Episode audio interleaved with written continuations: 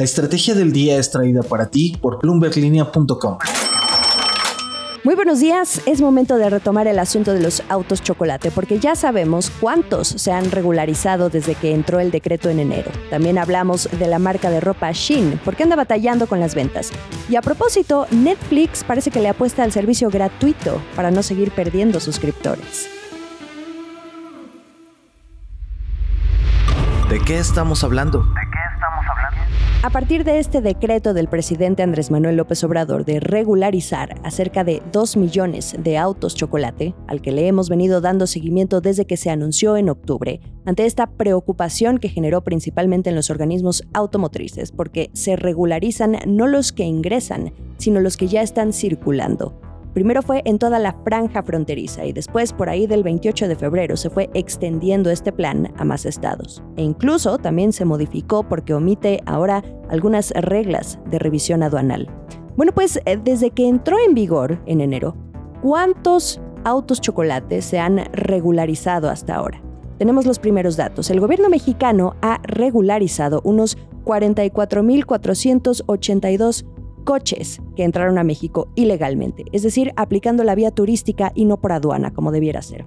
La cifra seguirá subiendo porque ya se han agendado unas 175.069 citas para realizar este proceso. Estos son datos de la Secretaría de Seguridad y Protección Ciudadana. El 80% de estos vehículos, un universo estimado en más de 2 millones, están sin identificar y los autos regularizados hasta el momento representan 2.2%, el número de vehículos chocolates que había previsto el gobierno. Sonora ha sido el estado con más autos regularizados hasta el momento, con 12.128 autos, seguido de Chihuahua y Zacatecas. ¿Y qué dice la industria automotriz? Los vendedores alertaron que en todo este proceso de regularización no se estaba cumpliendo la restricción en que los vehículos sujetos al decreto debían estar dentro del territorio antes del 20 de octubre de 2021, como se supone debe ser, lo que a su visto anda incentivando la entrada irregular de vehículos usados que provienen de Estados Unidos. La califican de un fracaso porque los contrabandistas siguen ingresando coches. Al interior de la AMDA, la Asociación Mexicana de Distribuidores Automotores, se adelantó que el gobierno había contabilizado la importación de 61.647 autos usados entre enero y marzo. Esto sería un incremento del 57.4% respecto a esos mismos meses, pero de 2021. Esta cifra considera tanto vehículos que comenzaron a regularizarse por el decreto, así como aquellos que fueron importados bajo la ley, pero aún no se podía identificar cada caso.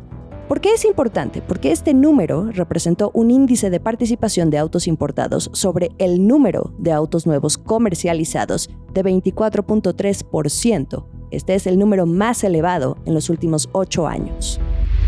Esto es el dato del día. La evaluación de 100 mil millones de dólares de Shein, esta startup china de fast fashion, la tercera más valiosa en todo el mundo ya, está a prueba. A principios de abril platicábamos de cómo ya superaba a Amazon en descargas de su aplicación.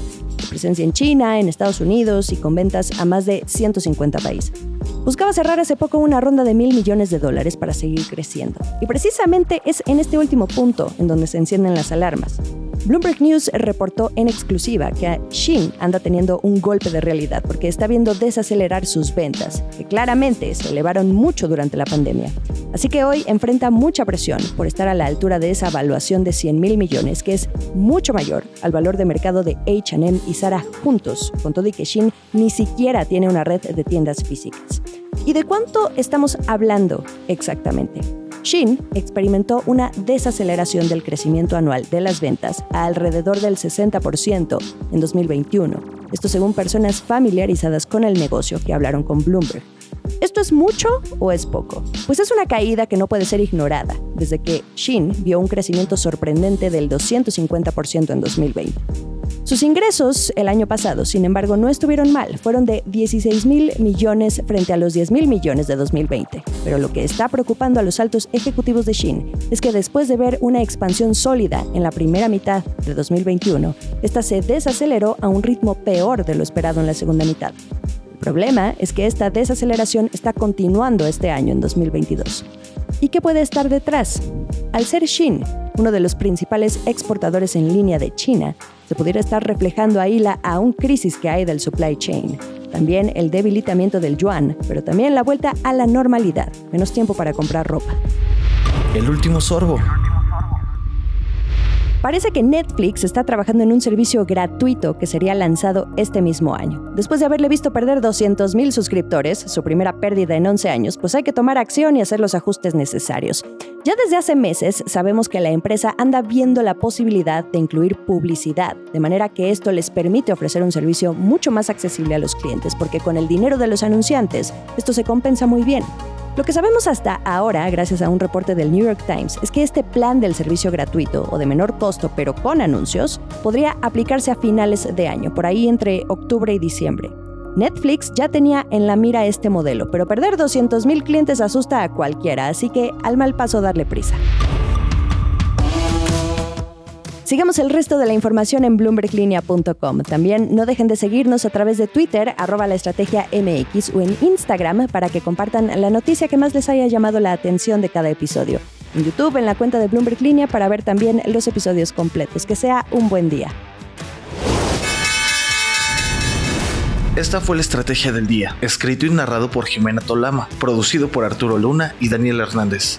Que tengas un día muy productivo.